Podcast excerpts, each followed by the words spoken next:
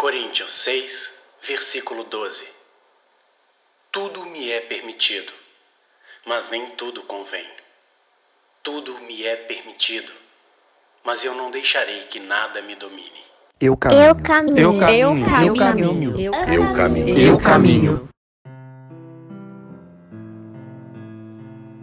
Olá, eu sou B Santana e você está no podcast Eu Caminho, a construção do caminho do eu em busca do melhor que há em cada um de nós.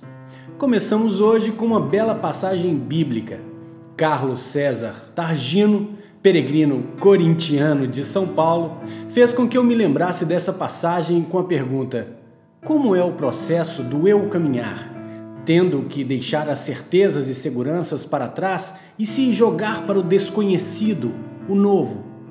E ele ainda completa: nas suas peregrinações para Santiago, já aconteceu o contrário. A chegada era conhecida, sem novidade, o que ele coloca entre aspas.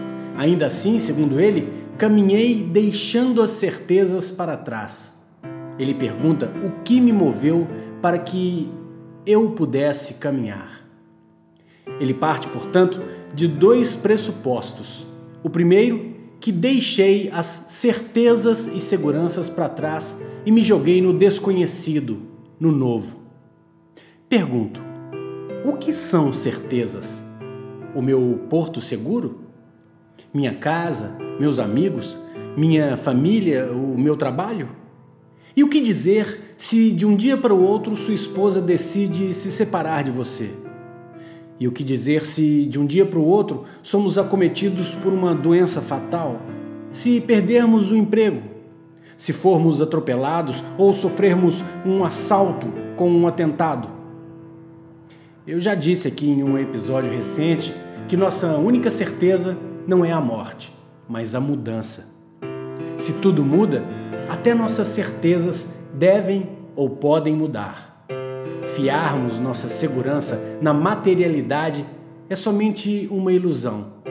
Pergunte a quem teve sua casa levada por algum cataclismo, como um tsunami, uma barragem da Vale, uma tempestade, um ex-marido vingativo ou uma ex-esposa revoltada. Sua certeza de ir e vir, sua falsa sensação de segurança e certeza acabou de ser abalada pelo Covid-19 é ou não é? Então, gosto de pensar na certeza da mudança e buscar minha segurança nela para que as intempéries da vida sejam afetuosas na medida certa. Me jogar no desconhecido, no novo, é somente estar aberto às mudanças naturais de toda e qualquer existência. O segundo pressuposto da pergunta do Carlos César é que a chegada a Santiago era conhecida, sem novidade. Pergunto: o que era conhecido? Talvez a rota, mas não o caminho. O verdadeiro peregrino sabe que a chegada a Santiago é somente o ponto de partida para sua casa e sua vida. Para onde o peregrino vai levar os ensinamentos que adquiriu durante a caminhada. O caminho pressupõe em cada passo, cada encontro, cada afeto, cada reflexão, cada retorno, cada avanço. Pressupõe a costura da linha do tempo que todo peregrino se dispõe a fazer, visitando os momentos importantes de sua vida, suas questões a serem repassadas, resolvidas, revividas, revívidas. Reparou que na primeira parte da pergunta você valorizou as certezas e a segurança, ou seja, portanto, valorizou o conhecido e o sem novidade? E na segunda parte valorizou justamente o contrário, o novo e o desconhecido? Sim, porque Santiago não é conhecido e sem novidade, segundo a pergunta? Então, novamente eu pergunto: o que tem valor efetivamente? O que dizemos ser conhecido e sem novidade ou o que dizemos ser novo e desconhecido.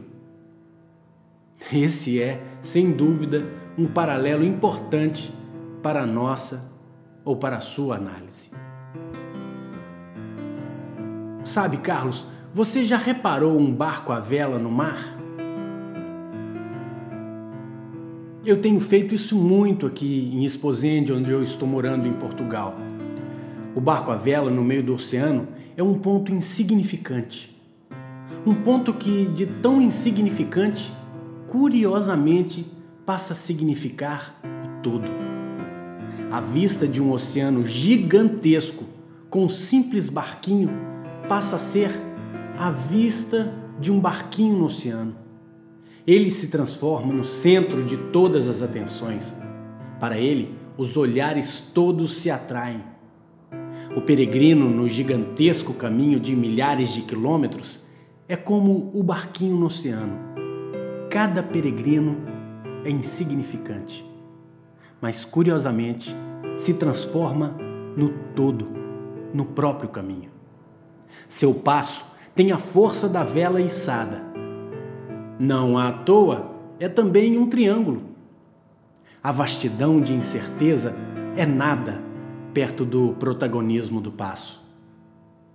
Não é mais o oceano de incerteza com um simples passo no meio do nada.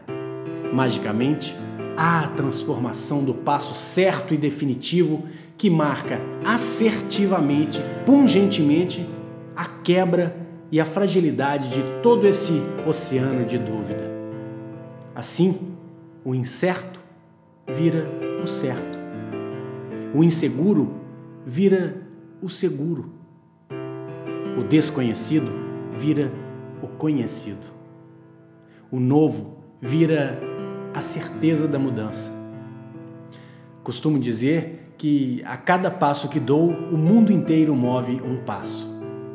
Eis a mudança possível e a escolha possível por uma cíclica certeza. Eu caminho. Eu caminho. Eu caminho. Eu caminho. Eu caminho. Eu caminho. Carlos César, materialidade não é sinônimo de certeza e segurança. A concretude da fé e do amor coloca em xeque o significado volátil do que geralmente é tomado como certeza e segurança. E para você? o que é certo e seguro? O amor que sente por seus filhos ou seus pais? Ou o seu apartamento? Ou o seu trabalho? O seu carro? Uh, enfim, onde você coloca mais valor? E o controle da sua vida? Você ainda acha que tem? Ou o Covid-19, por exemplo, foi suficiente para uma mudança de paradigma? Eu caminho. Eu caminho. Eu caminho. Eu caminho. Eu caminho. Eu caminho. Gostou desse episódio? Envie para uma pessoa querida. Ah, e envie também a sua provocação, se possível, em áudio para o WhatsApp mais 351 9171 04275. Vou repetir. Mais 351 9171 04275. Quem sabe no próximo episódio teremos a sua participação. A você que gentilmente nos ouviu até aqui, bom caminho!